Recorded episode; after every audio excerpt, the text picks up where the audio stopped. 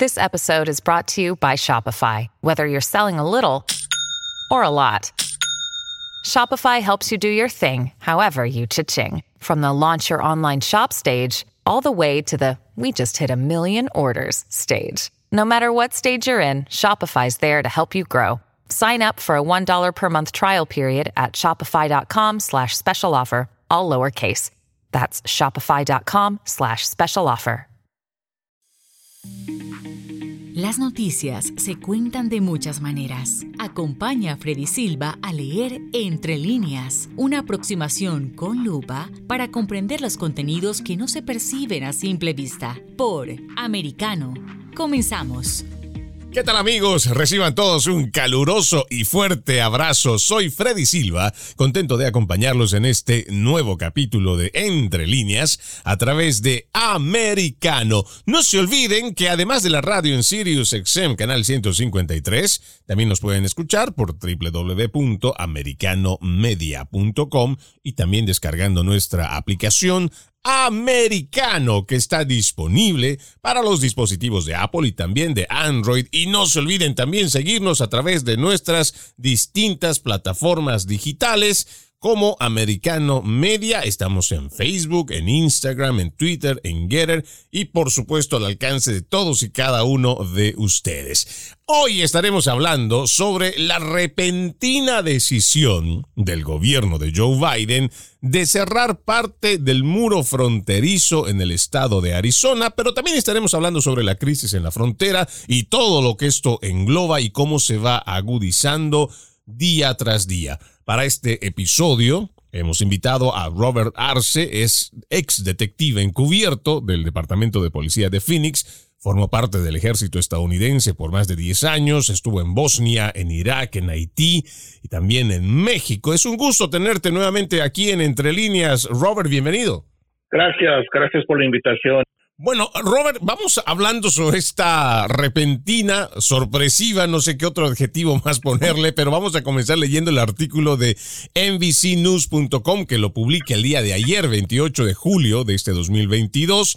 La fuente es Associated Press y con el título la administración de Joe Biden llenará los huecos del muro fronterizo cerca de Yuma en el estado de Arizona. Dice, el gobierno de Biden autorizó el jueves la finalización del muro fronterizo entre Estados Unidos y México, financiado por Donald Trump, en un área abierta del sur de Arizona cerca de Yuma, donde cuatro amplios espacios lo convierten en uno de los corredores más concurridos para cruces ilegales. El Departamento de Seguridad Nacional dijo que en un comunicado que el trabajo para completar el proyecto cerca de la represa de Nogales protegerá mejor a los migrantes que pueden lastimarse al resbalar por una pendiente o ahogarse al caminar por una sección baja del río Colorado. El área es el tercer cruce más transitado para los migrantes que pueden cruzar fácilmente el río para entregarse a los funcionarios fronterizos. Ahora, aquí me llama mucho la atención, por supuesto, esto viene de la prensa hegemónica, hablamos de tanto NBC como Associated Press y que tienen, como ya lo hemos visto aquí, tienen más una idea de cómo parcializarse al lado o a favor de esta inmigración indocumentada, esta inmigración irregular. Pero ya en el tema de fondo, Robert, em, me parece que esta situación es como una forma de aceptar que realmente el expresidente Donald Trump estaba en lo cierto por el hecho de que realmente tenemos una frontera, primero, de puertas abiertas, con políticas de puertas abiertas, pero que es muy importante para la seguridad de la nación, ir cerrando estos huecos que no se terminaron en la construcción del muro fronterizo. Sí, es que para mí también es, es un señal eh, político, porque también el senador demócrata Mark Kelly eh, ahorita está buscando la nominación de su partido, pero en noviembre va a tener que eh, defender. Pues estamos esperando también por eh, los republicanos que buscan la nominación para pues ir contra Mark Kelly. Pues entonces lo que pasa, yo pienso que es presión que Mark Kelly está diciendo, mira, si ustedes quieren que, que puedo defender de ser senador aquí en Arizona, pues tienen que apoyarme y ayudarme aunque Mark Kelly es un liberal, es un izquierdista, pero saben que en noviembre van a necesitar toda la ayuda. Y, pero también el muro funciona. Yo hablo con los, con, los oficiales de la fronteriza, para la patrulla fronteriza, y ellos me dicen, ellos pueden ver con sus propios ojos los coyotes que llegan a la línea donde está abierto el muro, donde no, no terminaron, y entonces lo que ven, que los, los coyotes mandan a, a todos los migrantes, oye, aquí pueden cruzar, ahí está la patrulla fronteriza, y los mandan que crucen ahí, ven que llegan niños uh, solos que están cruzando. En junio una niña, una niña de cinco años se ahogó en el río Colorado que estaba con su mamá, se separaron y desapareció bajo el del río. Y es una zona donde sí hay mucho, mucho peligro. Cada día está haciendo un calorón ahí. Pero también yo pienso que esta es una decisión política que hizo Joe Biden porque eh, tienen que defender la posición de Mark Kelly. Claro, en este punto estamos hablando de que esta podría ser una jugada más política que realmente de interés nacional o por lo menos tratar de mostrar al pueblo estadounidense de que existe una preocupación por la crisis que se está viviendo en la frontera ante la cantidad sin precedentes de inmigrantes indocumentados que están cruzando hacia nuestro país y que no solamente vienen de Latinoamérica, hemos visto que vienen de distintas partes de África, lo mismo que de Asia, gente que se ha tomado la molestia, digámoslo así, de venir en avión, de venir en tren, de utilizar otros tipos de transporte para llegar hasta la frontera y para poder cruzarla. Pero siendo más incisivo en esto, Robert, además de lo que significaría la movida política, el hecho de tener estos vacíos o estos espacios tan grandes en la frontera representan un riesgo para la seguridad nacional y que además estaba en lo correcto el presidente Donald Trump al momento de hacer la construcción de este muro, porque esto es por lo menos algo de contención para detener ese flujo migratorio irregular. Sí, y es que cuando comenzaron a construir el muro por todas partes de la frontera con Arizona, en las zonas obviamente que construyeron el muro, terminó el eh, la gente que comenzaban, que estaban cruzando en esos puntos. Entonces la gente tuvieron que moverse un poquito más, poquito más para el desierto, pero si pueden terminar el, muro, entonces no van a poder cruzar por ahí como están ahorita. Llegan en 200, 300 migrantes en grupos y están cruzando. Entonces, lo malo lo que pasa, como como estás diciendo, nosotros no, no sabemos quién, quién, está llegando en esos grupos. Eh, personas de peligro de todas partes del mundo que pueden cruzar. Pero entonces lo que, lo que está ocurriendo, la patrulla fronteriza tiene que mover personas de otras zonas para llegar y entonces cuidar a esos migrantes, tomar todos los datos y cuando mueven personal de las zonas donde deben estar haciendo sus patrullajes, y entonces abren el camino, la carretera para el transporte del fentanilo que está cruzando por los puntos legales y entonces pero ya no hay patrulla fronteriza para proteger ahí en las carreteras donde siempre tienen sus checkpoints. Ahorita yo estoy hablando con personas, hasta la patrulla fronteriza nos está diciendo, hay zonas donde siempre tenemos los checkpoints y ya no existen ahorita porque no tenemos la personal, porque estamos cuidando migrantes cuando están cruzando de 200, 300 migrantes en un tiempo. Claro, esto sigue repercutiendo a lo largo de la frontera, no solamente en el estado de Arizona, lo mismo será en partes de California, también en el estado de Texas, donde están, por supuesto, más atendiendo esta, esta crisis migratoria en vez de estar atendiendo a lo que sus contribuyentes están pagando con sus impuestos para el servicio que se debe prestar a las ciudades o los condados, incluso otras asistencias que deben de hacer dentro del estado, pero no se están disponiendo para este tema que es netamente federal y en el cual vemos que este podría ser una especie de pequeño parche, porque también tú que estás ahí, en uno de los estados fronterizos, cuando tú escuchas esta nota, Robert, es realmente importante los espacios que van a cerrar o es que simplemente son, eh, como lo dijiste, ¿no? Es una situación más política porque al final del día la gente sí va a encontrar que está cerrada esa parte, va a tener que ir por otro lugar a seguir eh, encontrando otras formas de cómo ingresar. Sí, pero también por eso tenemos que eh, cumplir todo el, muro. El muro en, en, unas zonas es muy importante porque hay algunas zonas donde los migrantes no van a tratar de cruzar. Hay mucha montaña, es, hay mucho peligro y no cruzan por ahí. Es muy difícil. Solamente van a cruzar unos cuantos. Pero ahí en esa zona, en Yuma, donde están cruzando, es una, pues es es muy fácil para los coyotes para llevar tanta gente, los suben en camionetas y los llevan a la frontera y los coyotes saben a qué punto ellos pueden llegar, donde la patrulla fronteriza no los va a arrestar. Y como dije, la, eh, patrulla fronteriza los pueden ver que sal, que los coyotes los están sacando de, camionetas y le están le están dirigiendo por ahí, por ahí, ahí está la patrulla fronteriza y a veces hasta se están riendo los coyotes porque ellos saben que están en México y nosotros no podemos hacer nada con ellos. Y entonces los coyotes, el crimen organizado eh, de México está ganando un dineral, eh, un dineral y estos grupos también, la mayoría tienen que pagar eh, un dinero como un, un piso a, lo, a los carteles, porque los carteles son los que controlan esas rutas. Un cartel de droga no va a permitir un grupo que está involucrado en el tráfico del humano a mover gente por sus rutas.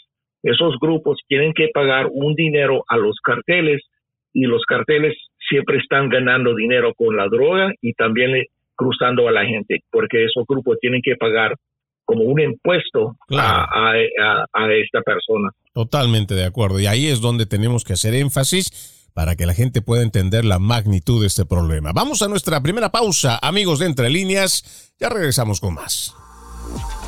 En breve regresamos con Entre Líneas, junto a Freddy Silva por Americano.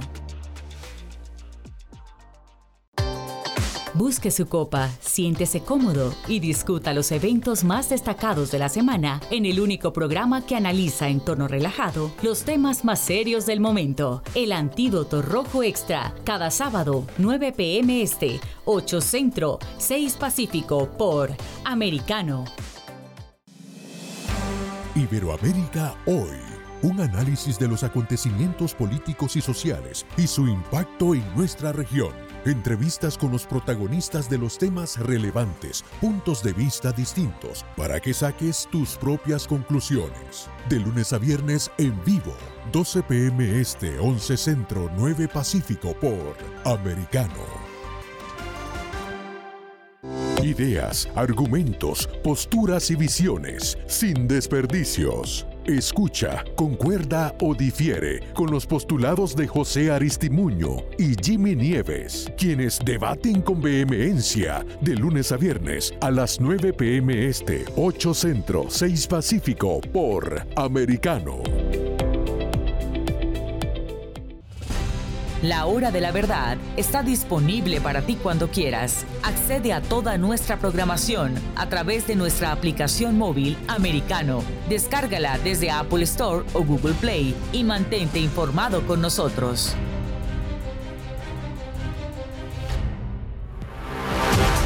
Siempre en el saber, siempre en la verdad, siempre americano. Somos americano. Estamos de vuelta con Entre líneas, junto a Freddy Silva por Americano. Gracias por continuar con Entre líneas. Hoy estamos hablando con nuestro invitado Robert Arce sobre esta repentina decisión del gobierno de Joe Biden de cerrar parte del muro fronterizo en el estado de Arizona. No continuamos con la lectura más de este artículo porque vemos cómo claramente este medio informativo le da mucha más prioridad a el tema medioambiental eh, que a lo que significaría la seguridad nacional. Eh, pero vamos a más bien continuar, eh, Robert, hablando de otro artículo que también me parece que es muy importante en cuanto a lo que significa y engloba toda esta problemática, toda esta crisis en la frontera y tiene que ver con un dato que sale el 20 de julio escrito por Sandra Sánchez de borderreport.com, que habla de las muertes de migrantes en San Antonio. Usted recordará, amigo oyente, que lamentablemente perdieron la vida más de 53 migrantes y que fueron encontrados, eh, la mayoría de ellos, dentro de un camión abandonado en San Antonio, Texas. Robert, se habla de 11 de estas personas que fallecen que tenían antecedentes penales graves. Esto para mí es un serio llamado de atención porque otra vez es una evidencia más que le damos a la gente que sigue haciendo de la inmigración, generalmente políticos y también la prensa hegemónica, sobre todo en español, haciendo ver como que realmente son puro inmigrantes buenos, es pura gente buena, no hay gente mala que viene dentro de las caravanas o los que cruzan la frontera. Eso es una mentira rotunda y este es un reporte que añade más evidencia, Robert, de lo que nosotros venimos denunciando. Hay gente mala que pasa por la frontera y del dato que hemos estado extrayendo y cual vamos a leer eh, más adelante, precisamente habla de esto. 11 personas de estos fallecidos, de estos 53 muertos, con antecedentes penales graves. Sí, entre esos 11, pienso que mencionaron que eran dos que tenían antecedentes por homicidio, otros por el abuso de niños. Y yo he mencionado en otros programas y que cuando esta gente, los migrantes están saliendo, por ejemplo, si salen de Centroamérica, si salen de México, lo que está, o otra parte del mundo, cuando están, cuando están cruzando a, de Centroamérica, Guatemala a México, eh, muchos se están, se acercan a los, a la caravana, porque ahí van a tener eh, protección, poco apoyo de estos grupos izquierdistas de los Estados Unidos que le están dando de comer, transportación, medicinas y todo. Esta persona, los que están en esos grupos que son criminales, ellos entienden, ellos saben que ellos no pueden cruzar y pedir el asilo. Pues entonces cuando llegan a la frontera, llegan a la frontera, se, desaparecen de las caravanas y entonces consiguen un, un coyote para que puedan cruzar ilegalmente porque ya no pueden entrar, porque ellos ya tienen varias veces que fueron arrestados, detenidos, uh, tuvieron tiempo en la prisión, deportados y entonces ahí están tratando de regresar. Y eso es lo, peligro, porque yo cuando trabajé en la calle, yo trabajé pues como policía, como investigador en Phoenix, Arizona, trabajé con grupos federales en Arizona, tanta, tanto criminales que, nosotros estamos encontrando en la calle eran criminales que nunca iban a tratar de, conseguir un trabajo honesto. Su trabajo está eh, involucrado con todos los criminales, con robando, vendiendo drogas, trabajando como un sicario, lo que sea, lo que ellos pueden ah, hallar, y muchos son adictos de la droga, están en los Estados Unidos, tienen problemas con la adicción y no van a dejar eso aunque son deportados, y van a regresar, no van a regresar para buscar un trabajo, van a, van a regresar lo que ellos saben que hacer y es un criminal. Y eso es lo, eh, lo triste que nosotros, eh, nuestro gobierno, a veces encuentra a alguien por un, porque dice, no, solamente es un adicto de droga, lo vamos a deportar y ya no va a regresar. No, el mismo día puede regresar si, si tiene las conexiones. Y así es, esa es la realidad en la frontera con este grupo de criminales.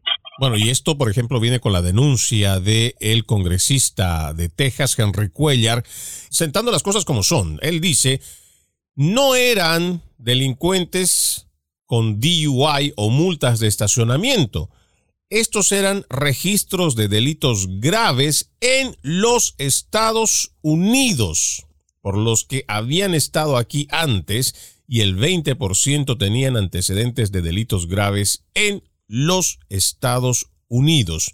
Son 11 que tienen antecedentes penales graves en los Estados Unidos y que tú lo mencionaste muy bien, tienen cargos por abuso infantil además de homicidio. Y por supuesto, cuando tú hablas también del hecho de que esta gente que una vez es procesada, es detenida, ya tiene una convicción, o sea, ha sido es un convicto, una persona que ha tenido una sentencia, esas personas cuando ya son expulsadas del país, cuando vuelven, muchos de estos no van a conseguir o no van a poder acceder a trabajos honestos. Usemos siempre la lógica. Estos delincuentes, la mayoría de ellos, se van a seguir dedicando a esto mismo y si vuelven a cruzar la frontera, pues van a delinquir. Y aquí estamos viendo cómo, no solo con este dato, sino con otros adicionales y muchos también ya hemos comentado en otros programas, Robert, están un tiempo en prisión, pero después vuelven nuevamente y aunque se les añada un poquito más de lo que tuvieron en su sentencia anterior,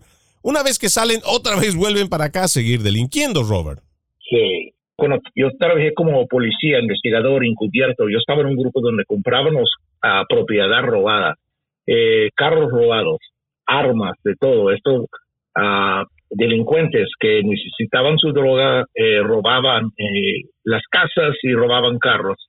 En un, en un, en un una investigación tenía un, tipo que estaba robando carros y siempre me estaba trayendo sus amigos, que eran otros clientes, pues me vendía un carro del año.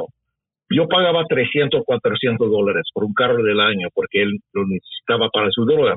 Me lo vendía y entonces eh, conocía a sus amigos y ya después ya no llegaba con, con, con otros clientes, con otros amigos, pues decidimos en ese punto, ya lo vamos a arrestar él me llama y yo estaba usando el nombre José Luis. José Luis, aquí tengo un carro robado. Yo le digo, mira, ahí en, la tiendita en la esquina, ahí en la 27 y la McDowell, ahí te espero, te voy a comprar el carro.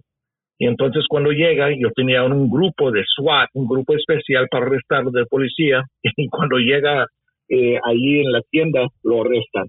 Él me llama de la cárcel, José Luis, qué bueno que no llegaste, tuve mala suerte, me arrestaron. y entonces dije, sí, lo vi, yo llegué a la tienda y vi que te tenía disposado y te arranqué.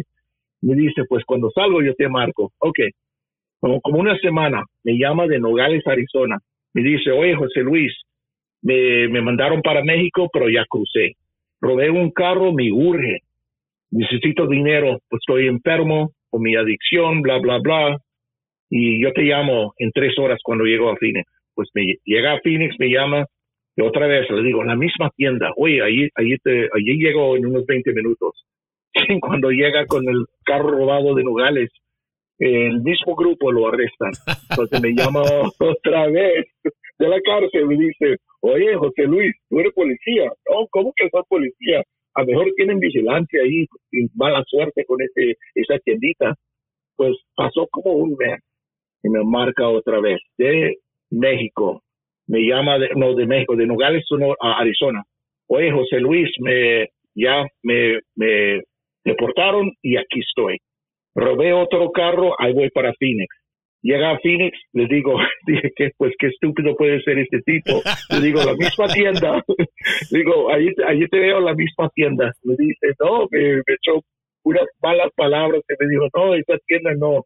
Yo le dije, ok, el otro lado hay otra tiendita, allí voy. Y va para esa tiendita y lo arrestas a tercera. Entonces, me llama de la cárcel, eh, me estaba echando malas palabras, yo sé que tú eres policía, tú eres un rata, tú eres bla, bla, bla, y dije, ya, ya me agarraste y le colgué y nunca hablé con él, pero tuve que llamar al fiscal. Y dije, mira, ¿por qué lo están soltando? Mándalo a la prisión. Ya son tres veces. Y ya tenía antecedentes. Era ilegal. Por favor, mándalo a, a la prisión por unos años, porque no deja aquí, siempre nomás está robando, robando, robando carros. Y eso es lo que encontramos. Como policía, yo encontraba ilegales cuando yo lo arrestaba, cuando eh, los grupos que los arrestaban y no tenían identificación. Entonces daban un nombre falso, pero pues con las huellas que tomábamos, decían, no, esta persona ya lo deportaron 12 veces, 15 veces, ha utilizado 20 nombres, ni sabemos qué nombre, qué fecha de nacimiento, de dónde es, pero es que cada vez que lo, que lo encontramos, que lo estamos, está utilizando, está usando un nombre falso. Y eso es lo que encontramos. Estas personas que son criminales, que nunca van a conseguir un trabajo, nomás llegan a los Estados Unidos para engañar a nuestro país y burlarse de nosotros porque no van a, conseguir trabajo, son adictos y si caen en la cárcel, caen en la cárcel. pero ellos saben que muchas veces si no matan a alguien, lo van a deportar y el mismo día, unos cuantos días, van a regresar. Y eso es, eso es realidad con el problema del de, la frontera que tenemos aquí. Y claro, seguramente mucha gente dirá, eh, tal vez el robo de autos no será el mismo delito por el cual eh, podría ser un asesinato, un homicidio, pero en este caso hablamos de mucha de esta gente que está metida en drogas y que está zafada de sí, digámoslo, de esa forma y que también podría provocar daños colaterales. Pero vamos a ir a una pausa, Robert, pero al regresar, por favor, hablemos también de ese punto, ¿no? Eh, ¿Cómo es que el sistema, ya sea desde la Fiscalía, es que asume o toma en consideración estas cosas y prefieren largarlos, ponerlos libres en vez de tenerlos en resguardo donde no estén haciendo daño a las demás personas? Ya regresamos de la pausa, amigos. En breve regresamos con Entre líneas, junto a Freddy Silva por Americano. Una mirada global de la influencia de Medio Oriente en el mundo occidental, junto a Hannah Beris, cada sábado en Israel hoy, 2 p.m. Este, 1 Centro, 12 Pacífico por Americano. Los avances científicos y tecnológicos relevantes, Internet, redes sociales y el mundo de los videojuegos en Tech Talk con Pablo Quiroga. Conéctate de lunes a viernes, 2 p.m. Este, 1 Centro, 11 Pacífico, en vivo por Americano.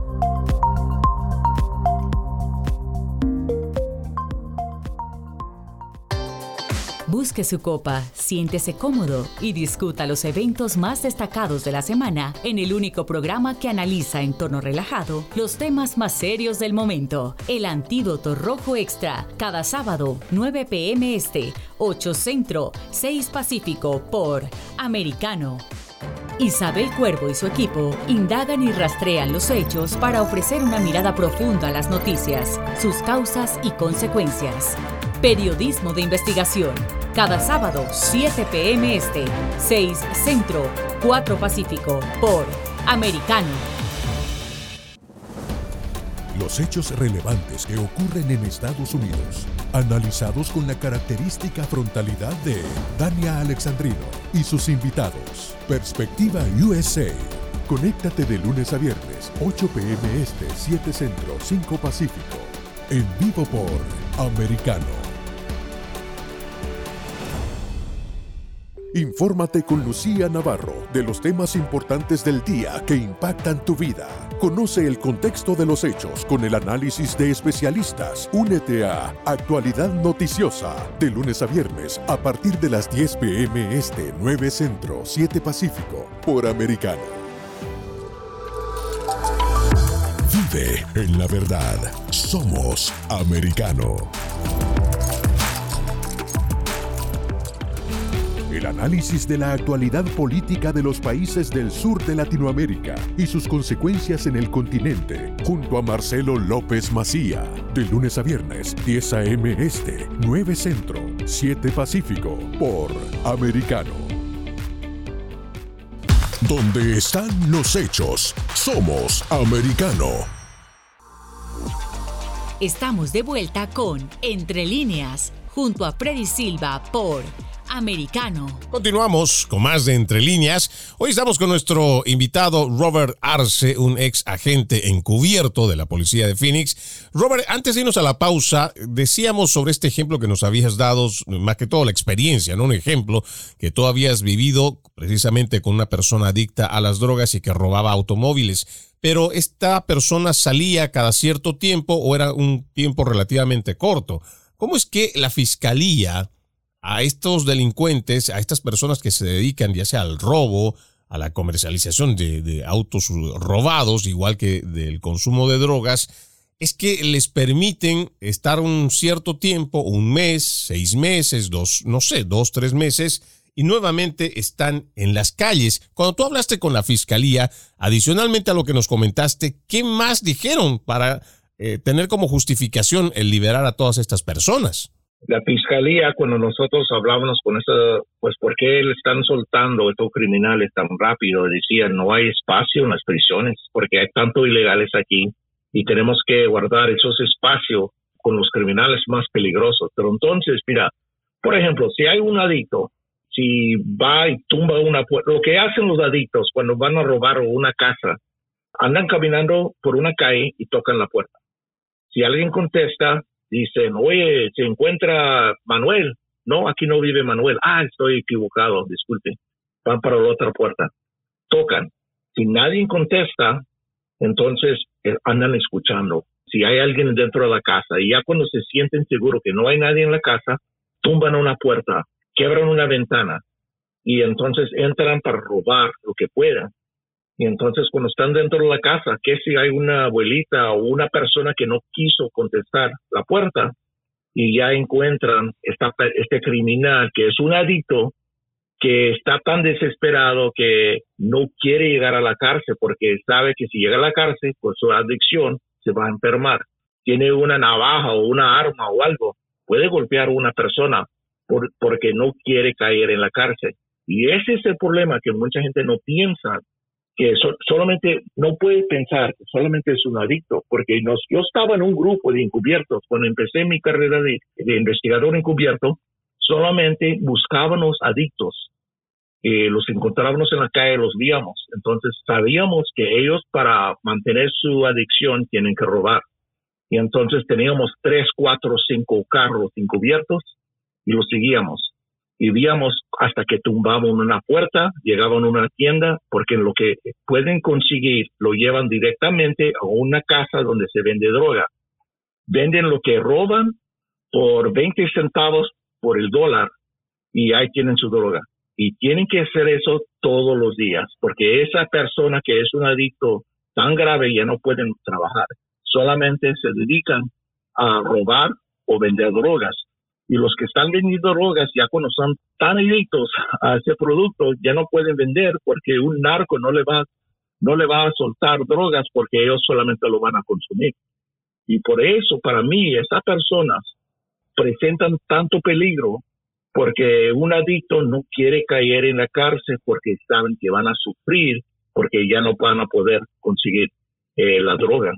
Y van a hacer cualquier acto desesperado para, para no caer precisamente en, la, en, las, en las manos de la policía. Pero entonces aquí también eh, para mí hay, surgen muchas preguntas, Robert. Por un lado, eh, si estamos tan hacinados, o está tan llenas las cárceles, ¿cuál sería la alternativa? Porque también estamos viendo que estados que son más liberales, como el estado de California, y también hay jueces que hemos escuchado, que precisamente con este mismo argumento de que están las prisiones llenas, entonces aquellos que tienen o que se consideran delitos menores, los liberan a todos estos delincuentes. Y muchos de ellos han tenido antecedentes no solo con el uso de las drogas, hay otros que han tenido acusaciones de conductas inadecuadas con menores de edad agresiones sexuales y este tipo de situaciones, pero con el pretexto de que las cárceles están llenas, entonces son liberados. ¿Cómo se podría eh, encontrar una solución a este punto? Porque también me imagino que para ustedes que hacen este trabajo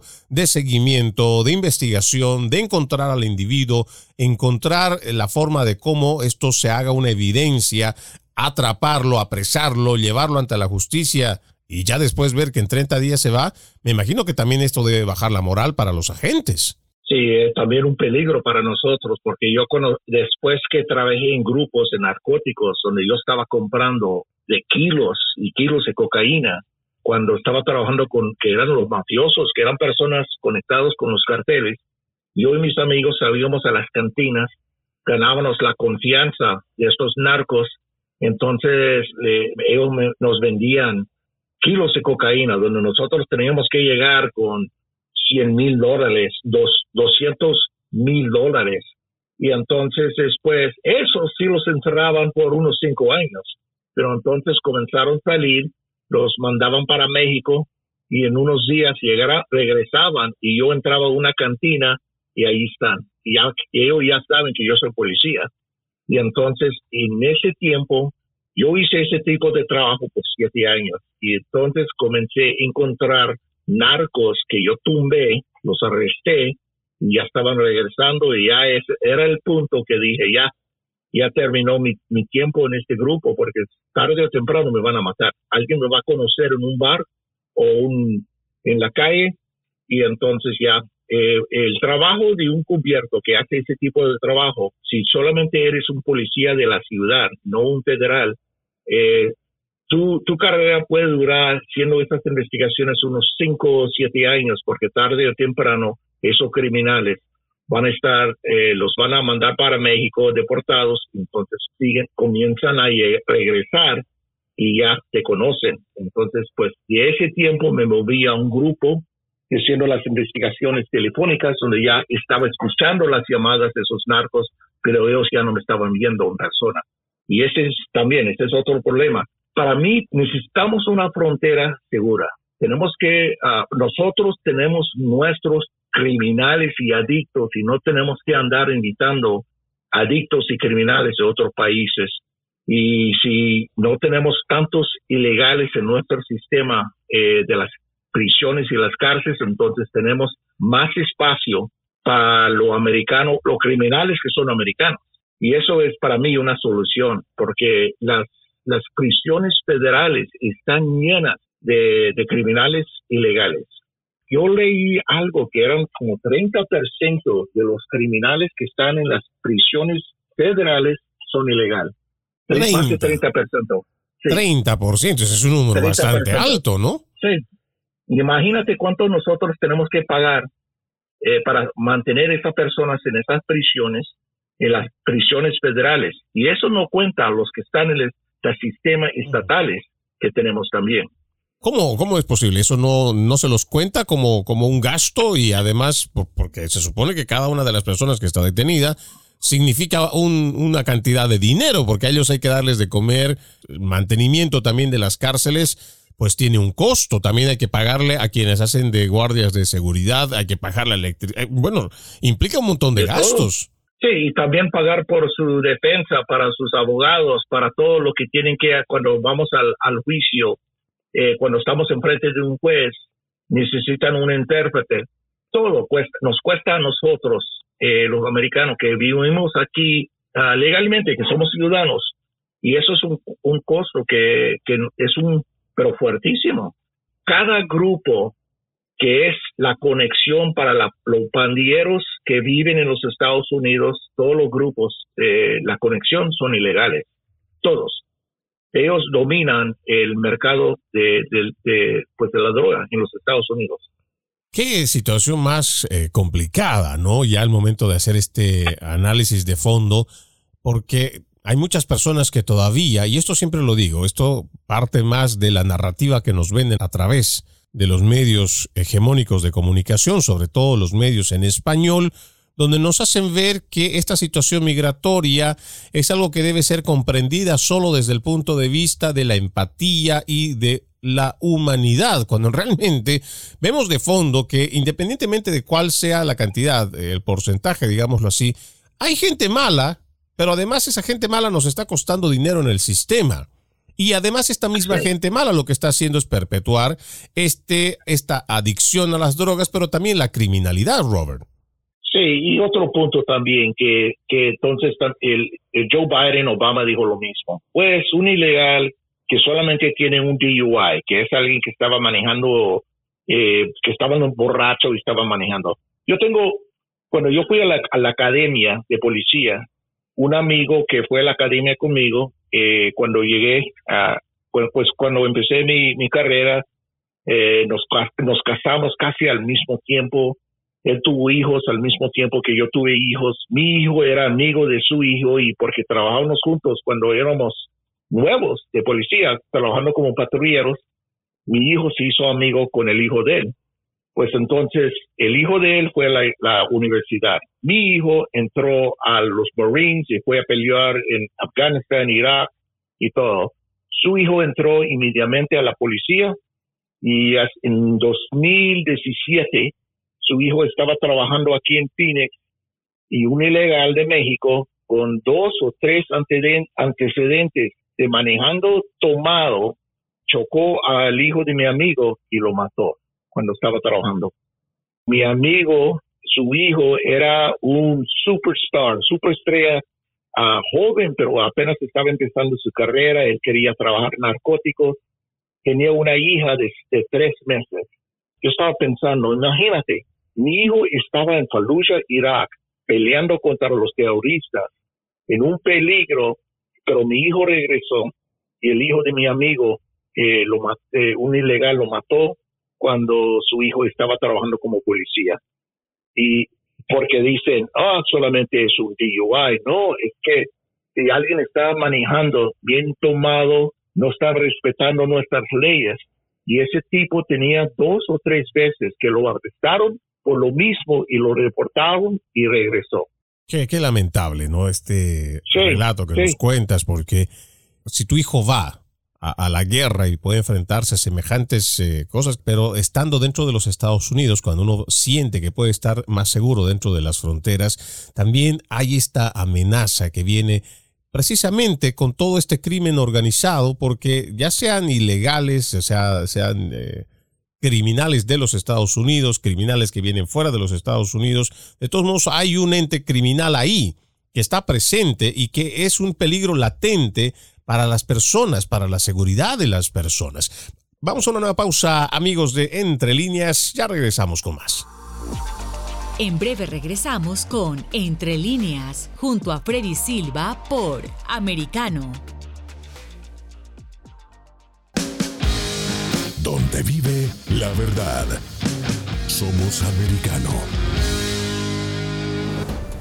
Los hechos relevantes que ocurren en Estados Unidos, analizados con la característica frontalidad de Dania Alexandrino y sus invitados. Perspectiva USA. Conéctate de lunes a viernes, 8 pm este, 7 centro, 5 pacífico. En vivo por Americano. Perspectiva USA está disponible para ti cuando quieras. Accede a toda nuestra programación a través de nuestra aplicación móvil americano. Descárgala desde Apple Store o Google Play y mantente informado con nosotros.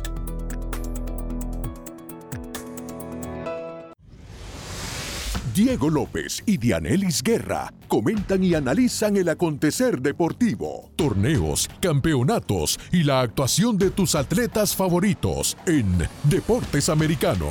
Sábado, 10 pm este, 9 centro, 7 pacífico por Americano. Busque su copa, siéntese cómodo y discuta los eventos más destacados de la semana en el único programa que analiza en tono relajado los temas más serios del momento. El Antídoto Rojo Extra, cada sábado, 9 pm este, 8 Centro, 6 Pacífico por Americano. Los hechos relevantes que ocurren en Estados Unidos, Europa, Asia y Medio Oriente, vistos con la mirada experta de la internacionalista Lourdes Subieta, en Así está el mundo, de lunes a viernes 11 a.m. Este, 10 Centro, 8 Pacífico, en vivo por Americano. Ideas, argumentos, posturas y visiones, sin desperdicios. Escucha, concuerda o difiere con los postulados de José Aristimuño y Jimmy Nieves, quienes debaten con vehemencia de lunes a viernes a las 9 pm este, 8 centro, 6 pacífico por Americano.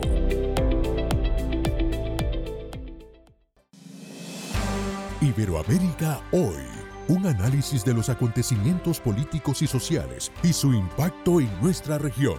Entrevistas con los protagonistas de los temas relevantes, puntos de vista distintos, para que saques tus propias conclusiones. De lunes a viernes en vivo, 12 pm este, 11 centro, 9 pacífico por Americano. Ideas, argumentos, posturas y visiones, sin desperdicios. Escucha, concuerda o difiere con los postulados de José Aristimuño y Jimmy Nieves, quienes debaten con vehemencia de lunes a viernes a las 9 pm este, 8 centro, 6 pacífico por Americano. Estamos de vuelta con Entre líneas, junto a Freddy Silva por Americano. Continuamos con más de Entre Líneas. No se olviden que además de la radio en Sirius XM Canal 153, también nos pueden escuchar por www.americanomedia.com y también descargando nuestra aplicación Americano disponible para los dispositivos de Apple y también de Android. Estamos con nuestro invitado Robert Arce, ex agente de la policía de Phoenix, trabajó muchos años como eh, agente encubierto y hablábamos de muchos de estos problemas que significan la inmigración irregular en los Estados Unidos, todos los problemas que también significa la crisis que se está viviendo en la frontera.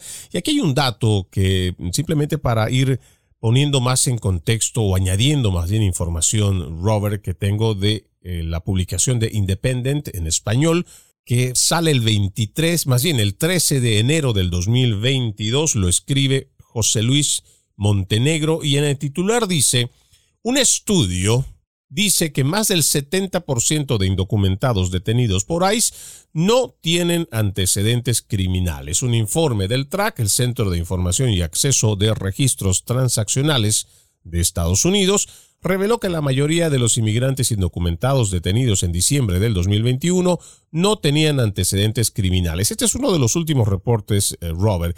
Y cuando lo venden de esta forma a través de la prensa hegemónica, la prensa progresista, uno lo quieren hacer creer que ese 70% es gente buena, ese 70% son personas que no vienen a traer conflictos. A mí lo que me preocupa, eh, Robert, no sé si tú compartirás lo mismo, que hay un 30%, porque yo podía imaginarme en algún momento un 5%, un 2%, pero cuando hablan del 30%, a mí me viene un escalofrío, me viene una preocupación profunda, Robert, porque si hablamos no de un millón de personas, hablamos de más de dos millones que en lo que va de esta gestión de Joe Biden han llegado a la frontera. Si tan solo tomáramos de un millón de personas, menos, no el 30%, pongámosle solo el 20%, de cuántos delincuentes estamos hablando que podrían estar dentro de esas filas. Ese es un dato que también debería preocuparnos mucho, Robert. Sí, es que cuando escucho esos reportajes así, digo, oye, hay solamente 30% son criminales y por eso no tenemos espacio en nuestras cárceles y la prisión, porque son tanto. Y también, mira, yo no estoy contra, contra la migración, pero tiene que ser controlado, tiene que ser, tenemos que saber quién está entrando. Yo soy hijo de migrante, yo, mi papá salió de Cuba, mi mamá, la familia de mi mamá salió de, de México y yo soy bien orgulloso de mis raíces, pero yo soy americano.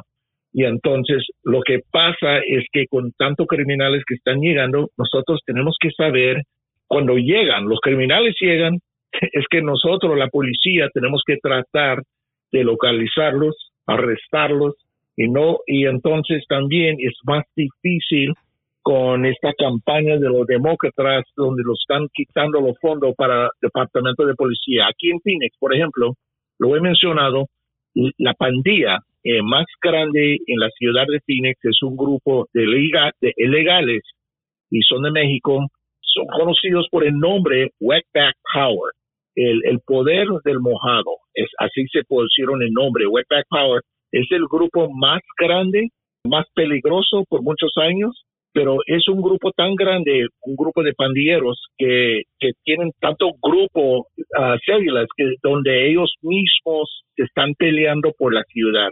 Y en las escuelas, los high schools, las secundarias de todo fines, a eso, esos grupos están en cada ah, escuela, cada uh, secundaria, pero es el grupo más peligroso de pandillas en fines, pero son ilegales. Y es que eso no, no podemos tratar de ignorarlo. Yo cuando trabajé en la calle, no, también después trabajé en un grupo de antipandilla por unos años.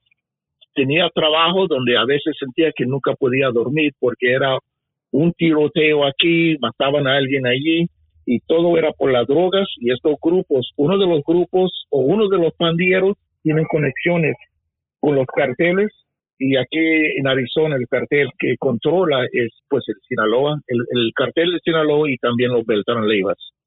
Me sigue preocupando mucho y esto te, lo digo Robert, es esa misma situación de que la gente termina recibiendo el mensaje tanto de políticos de izquierda, progresistas la mayoría, lo mismo que los medios tradicionales de comunicación, de minimizar este tema de la migración. Y tú, comparto lo mismo que tú dices, soy muy orgulloso también de mis raíces, soy muy orgulloso de aquello que viene y me antecede, mis tradiciones, del país de donde eh, son mis padres, de donde yo nací, pero eso no me puede quitar, no me puede cegar de ver la realidad que dentro de esa misma inmigración está llegando una irrupción social que cosas negativas le van a traer. Por muchos años, por muchas décadas, hemos visto que la inmigración sí trae cosas buenas. Por supuesto que sí, nosotros mismos hemos, eh, eh, seguimos ayudando en el desarrollo de esta gran nación. Pero no podemos dejar de lado, Robert, la realidad de que dentro de, ya sean caravanas, de todos estos grupos que hoy están viniendo en cantidades sin precedentes, no podemos dejar de lado de que existe un crimen organizado, de que existe gente mala, no importa el porcentaje, usted podrá decir 5, 10, 15, 20%, o como dice esta publicación de El Independent, de un casi 30%. A nosotros lo que nos debe interesar es que independientemente de que tal vez ese criminal no está relacionado con el cártel de Sinaloa, es un criminal que puede ser un adicto que el día de mañana, cuando usted esté pasando por la calle, tal vez de la mano con sus hijos, este criminal esté con drogas, esté manejando un automóvil y que le cause no solamente una lesión muy grave, incluso puede quitarle la vida a usted y al resto de sus hijos en esas movilidades. Y tristemente, esta prensa progresista no habla de esas situaciones. ¿Por qué? Porque otra vez existe una campaña para que esta inmigración irregular no sea mal vista de ninguna manera. Y me parece que eso es muy preocupante y tenemos que tomar conciencia tenemos que hacer una reflexión profunda porque lamentablemente ese 30, ese 20, ese 15% de delincuentes que están pasando por la frontera van a estar dentro de nuestras ciudades y son un peligro latente para todos y cada uno de nosotros. Vamos a la última pausa aquí en Entre Líneas. Ya regresamos con más. En breve regresamos con Entre líneas, junto a Freddy Silva por Americano. Somos Americano.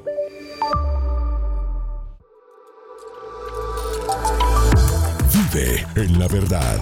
Somos Americano. Iberoamérica Hoy está disponible para ti cuando quieras. Accede a toda nuestra programación a través de nuestra aplicación móvil americano. Descárgala desde Apple Store o Google Play y mantente informado con nosotros.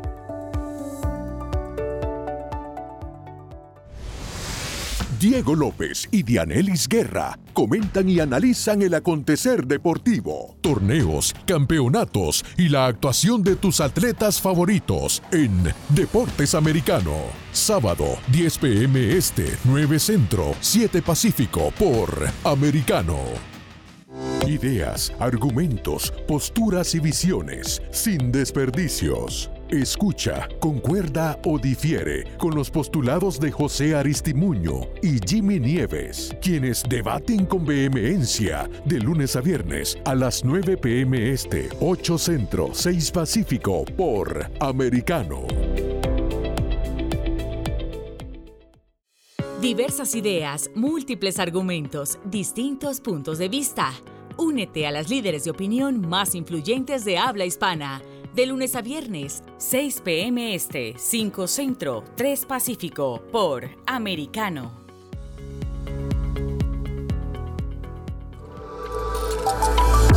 Vive en la verdad. Somos Americano. Infórmate con Lucía Navarro de los temas importantes del día que impactan tu vida. Conoce el contexto de los hechos con el análisis de especialistas. Únete a Actualidad Noticiosa de lunes a viernes a partir de las 10 pm este 9 Centro 7 Pacífico por Americano. Donde vive La verdad. Somos americano. Los hechos relevantes que ocurren en Estados Unidos, analizados con la característica frontalidad de Dania Alexandrino y sus invitados. Perspectiva USA. Conéctate de lunes a viernes, 8 p.m. Este, 7 Centro, 5 Pacífico. En vivo por Americano. Perspectiva USA está disponible para ti cuando quieras. Accede a toda nuestra programación a través de nuestra aplicación móvil americano. Descárgala desde Apple Store o Google Play y mantente informado con nosotros.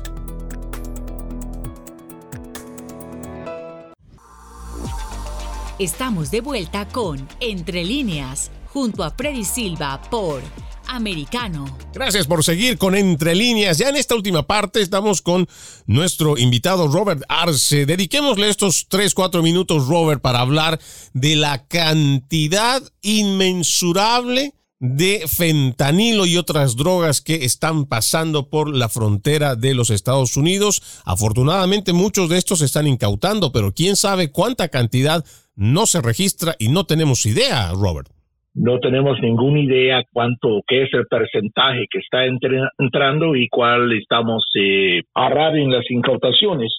Anoche le mandé un mensaje a un amigo, digo, imagínate cuánto laboratorios tienen en, México.